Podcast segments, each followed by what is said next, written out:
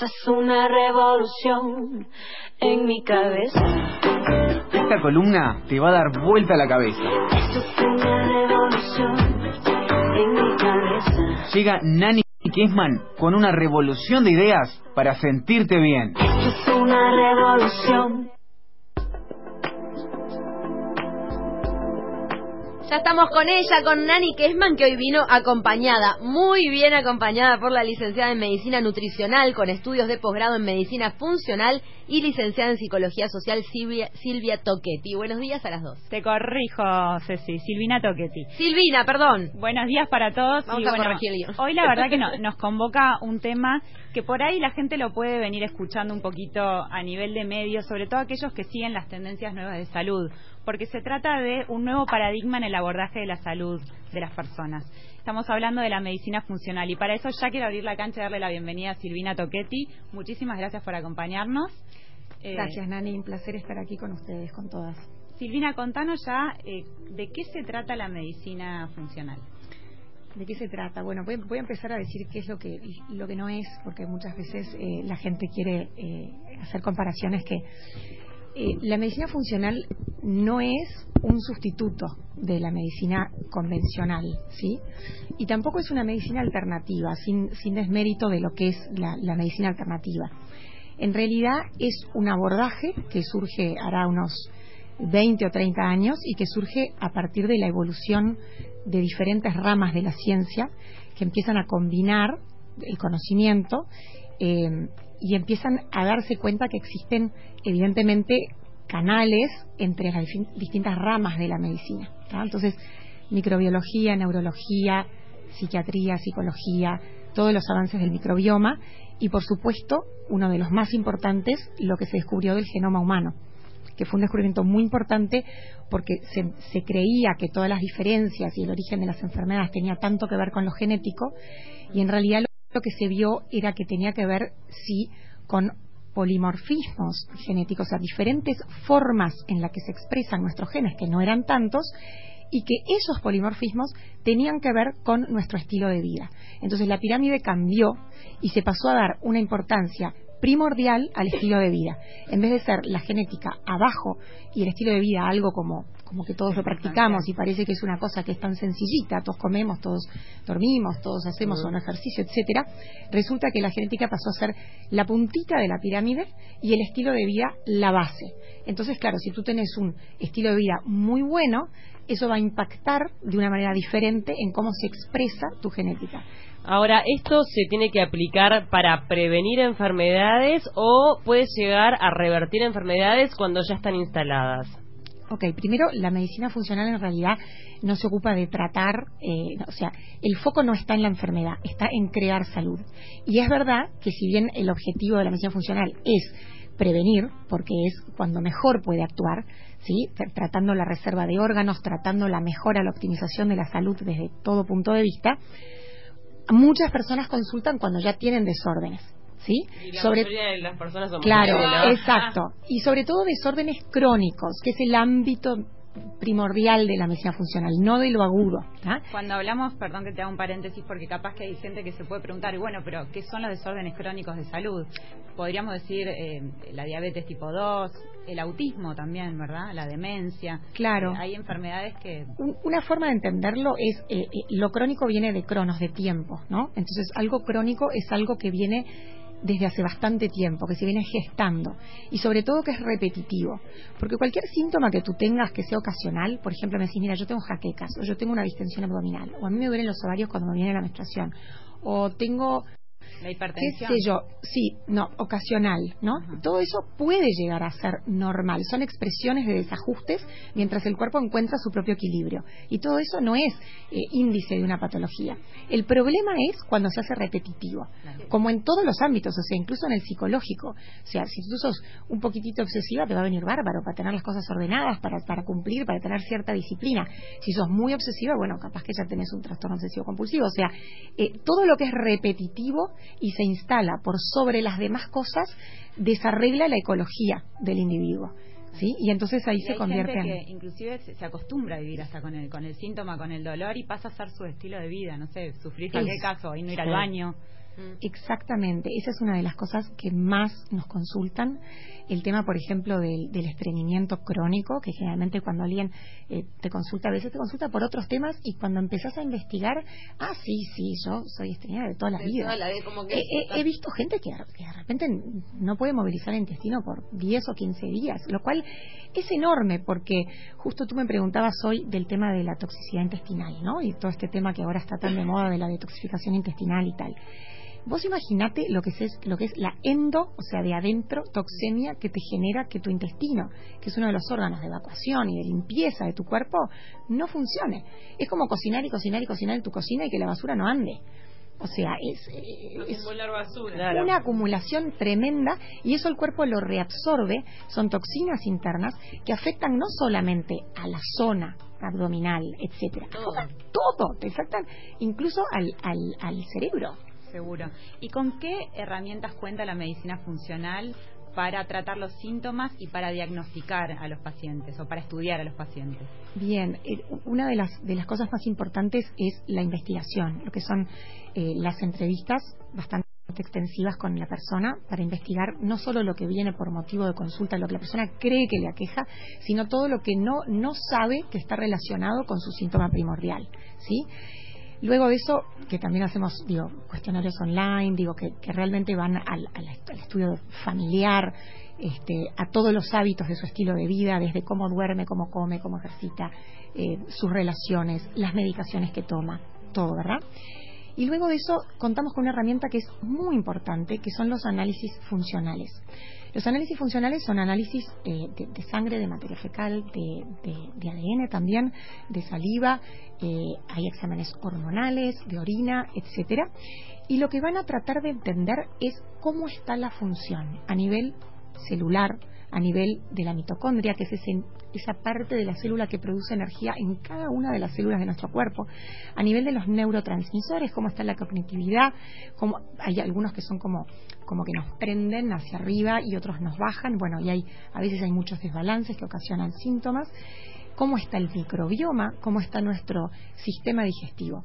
No son análisis que van a buscar patología, porque para eso eh, ahí es donde actúa la medicina convencional, ¿sí? Lo que van a es a entender cómo está la función. Y entonces nosotros trabajamos optimizando esa función. Por ejemplo, yo puedo encontrar disbiosis intestinal, puedo encontrar que tus enzimas pancreáticas no funcionan bien, puedo encontrar que tu pared intestinal está desnutrida, puedo encontrar que tenés un desbalance a nivel de los nutrientes que, perdón la redundancia, pero que nutren a las hormonas. O sea, y después con todos esos resultados sobre la mesa es que se les eh, ejerce, se les este, mm, da un plan de alimentación y de actividad física. No es lo mismo para todos, porque a veces uno podría decir, hay una dieta saludable que sabemos que nos hace bien a todos, es comer frutas, verduras y hacer deporte. Ponele. De hecho, puede haber alguna algún alimento natural que uno cree que es bárbaro y es bueno para la salud, pero para esa persona en particular Sí. puede estar causando algún desequilibrio, puede ser. Exacto, por ejemplo, mira, volviendo al tema de intestino, toxicidad, hay un tema que mencionaste hoy que era el tema de los probióticos. Eh, uno de los exámenes que nosotros vemos más por, motivo de esto de la distensión abdominal, gente que a veces lo tiene por diarrea y gente que lo tiene por estreñimiento, etcétera. Eh, hay una- un examen que realizamos mucho que es el de eh, sobrecrecimiento bacteriano del intestino delgado. ¿tá? que no son bacterias malas, no son patógenas, son bacterias que se encuentran y que por ahí son buenas en el intestino grueso, pero que sobreproliferaron, como hablaba hoy, o sea, están fuera de su ámbito, fuera de su cauce y se desparraman y suben hacia el intestino delgado, provocando una cantidad de síntomas cuando la gente tiene esos gases y malestar inmediatamente después de comer, hinchazón, etcétera. Y eso, además de producir endotoxemia, puede dañar las mucosas y puede provocar alergias y puede provocar un, un montón de síntomas, de otros síntomas. ¿Sí? Cuando hablabas hoy sobre el microbioma, eh, de alguna manera esto que estás comentando ahora, estás, o, sea, es el microbioma, ¿no? Exacto, es el microbioma. Entendamos, mi- microbiota es lo que está más adentro del intestino. Microbioma ya hablamos de todo, ¿no? Porque tenemos también bacterias y cosas en todos los tejidos y en todas las mucosas. Em, eh, por ejemplo, en esta condición que yo hablaba, ¿m? que estamos hablando ya del intestino delgado, o sea, de, de- de que las bacterias están fuera de su zona, esa persona, si, si come, por ejemplo, demasiadas cantidad de verduras o de fibras que son excelentes para, para otra persona o para otro momento, le van a producir una sobreproliferación. Porque hay verduras, por ejemplo, como puede ser la cebolla, que es un prebiótico alimenta a los probióticos. Y si la persona ya tiene proliferación, eso es exactamente lo que no tiene que comer. Pero estamos hablando siempre de una intervención terapéutica, no de recomendaciones de por vida. Es una recomendación terapéutica que a veces se le interviene a la persona por un mes, por ejemplo, hace unos cambios dramáticos en sus síntomas, luego se reparan las mucosas, se vuelve a reparar la flora, se le da el tipo de flora que esa persona necesita y entonces sí se vuelven a reintroducir los alimentos que son buenos para ella. Y a veces reintroducen alimentos que son buenos para todo el mundo, pero a esa persona le pueden caer mal y, y, y hay otros que, bueno, que hay unos pocos alimentos que, que sabemos hoy en día que no son tan buenos para ¿Cómo es todos. el resultado? Tú me imagino que habrás tenido pacientes que llegaron con alguna patología tal vez crónica, porque por lo general la mayoría no, no es que va a prevenir, sino Sí. que cuando tiene ya el problema instalado. ¿Cómo han sido los cambios? Más o menos en cuánto tiempo es que se dan y si esta es una dieta que hay que mantener de por vida. Eh, O después de que se acomoda todo, se puede volver a, a una alimentación este, como teníamos anteriormente o bueno. Sí, eso es una excelente pregunta la que haces, eh, porque hoy en día existe mm, demasiada información y la gente siempre se está yendo detrás de la, de la última dieta. Y eso es un gran error, porque hay muchísimas dietas que son muy buenas, pero no son buenas de repente para tal persona en tal momento de su vida. Cuando nosotros hacemos una intervención en un paciente, luego de entrevistar y luego de analizar y entender cuál es la intervención adecuada, por lo general lo que sucede es que hay una primera intervención de un tipo de dieta con un tipo de suplementación y de indicación de ejercicios, esas son las herramientas con las que contamos, eh, de, de intervención sobre el sueño, sobre los métodos de relajación y también sobre sus vínculos, sus vínculos con el estrés, con el trabajo, etcétera, ¿verdad? Hay una primera intervención de eso que pasa a una segunda fase y recién, digamos, en una tercera o cuarta fase, la persona queda con una especie de dieta equilibrada para ella. Pero tú no puedes equilibrar a una persona que tenga un desorden. Por ejemplo, vamos a hablar de una persona que tenga un desorden autoinmune. Estamos hablando de un desorden crónico que sí, los veo mucho. No puedes empezar con una dieta equilibrada, porque ese, ese organismo está desequilibrado. Entonces no- necesitas una intervención desequilibrada para empezar a equilibrar. Y recién después una intervención que está estudiada, que es lo mejor para ese Aproximadamente. Mantenimiento sí. de ese ¿Y equilibrio. cuánto- Recién y después llegas al este mantenimiento. proceso aproximadamente, obviamente que va a depender de cada persona, Y ¿no? depende de cada persona. Eh, por lo general, nunca lleva menos de cuatro meses. Y eh, cuando hablamos de casos crónicos complejos, como lo que te acabo de decir, estamos hablando de más de seis meses. Y hay veces que ustedes, a través de todos estos estudios, encuentran desórdenes que antes la, la otra medicina tradicional no había encontrado. Siempre desórdenes en cómo funciona tu organismo. Nunca diagnosticamos una patología porque no son estudios que diagnostican, ¿sí?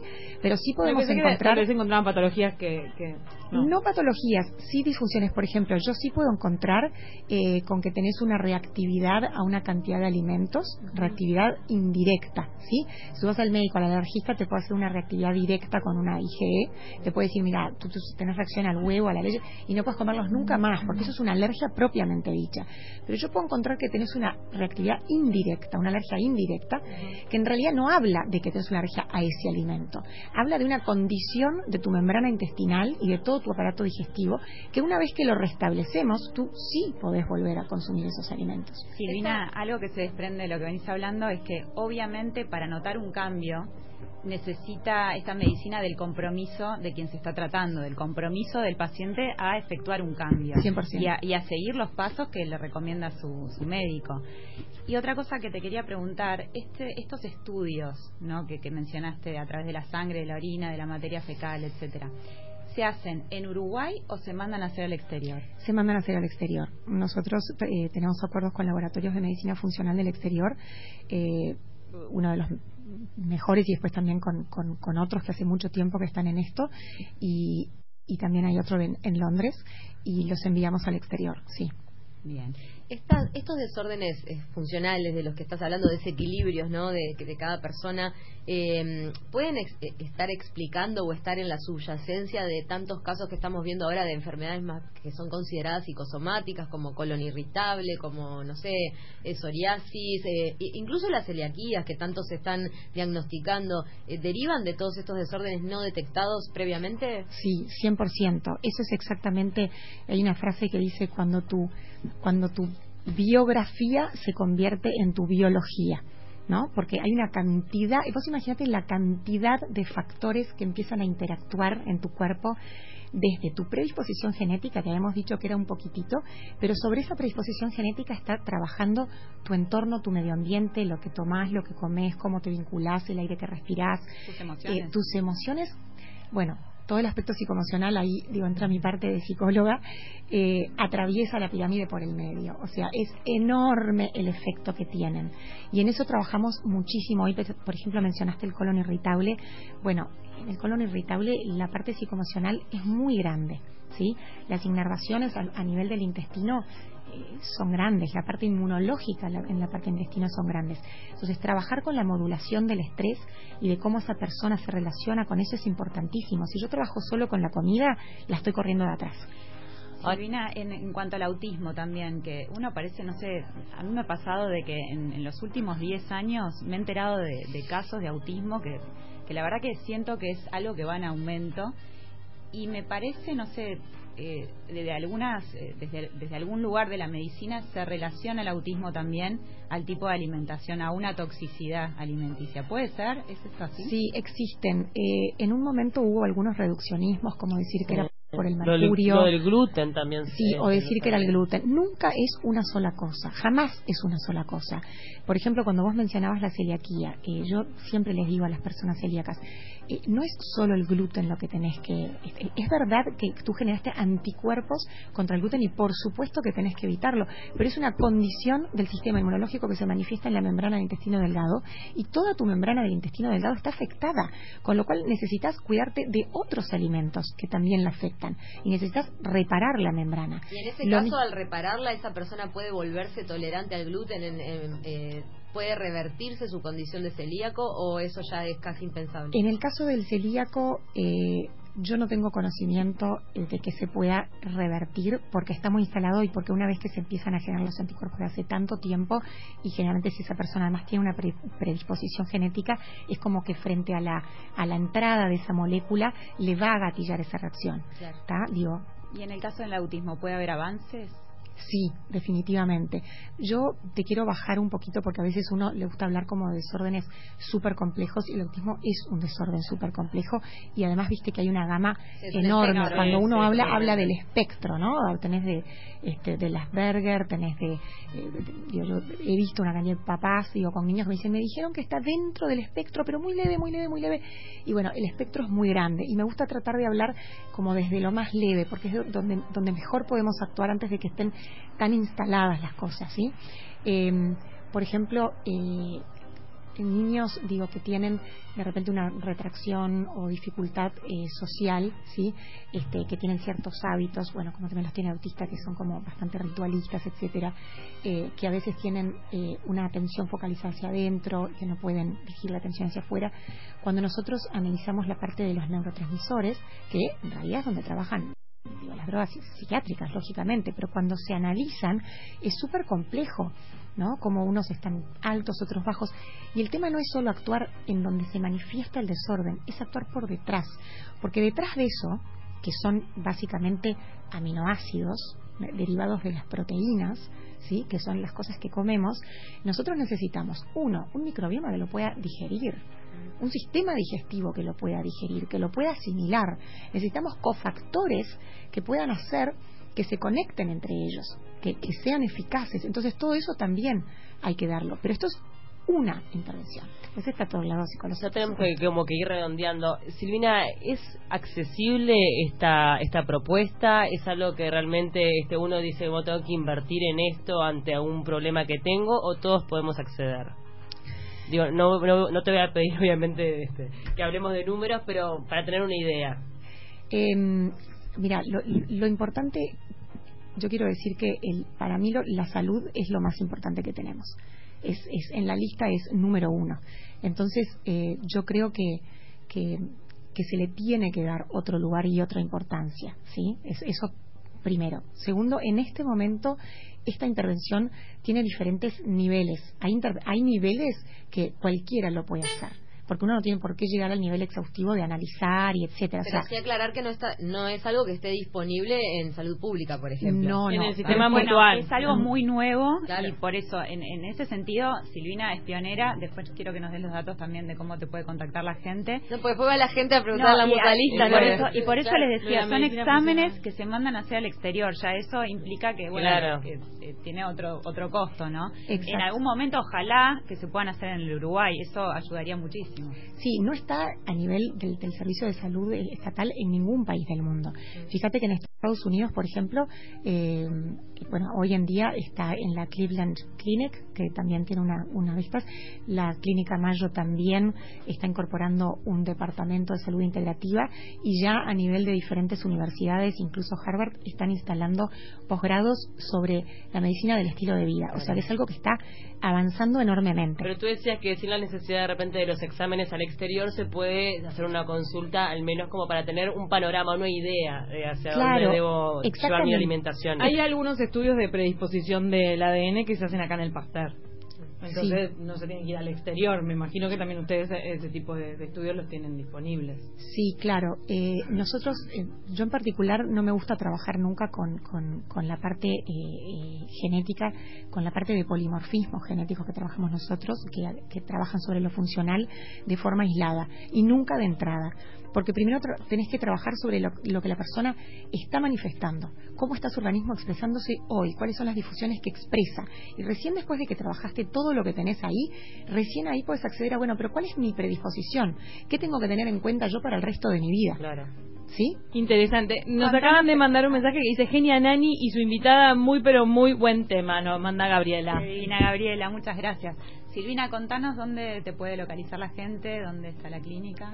Eh, nuestra clínica está en Carrasco, se llama Mind Nutrition, justamente porque conjuga todo lo de la mente y la nutrición y, bueno, y por preocuparte también por, por tu nutrición en el sentido amplio.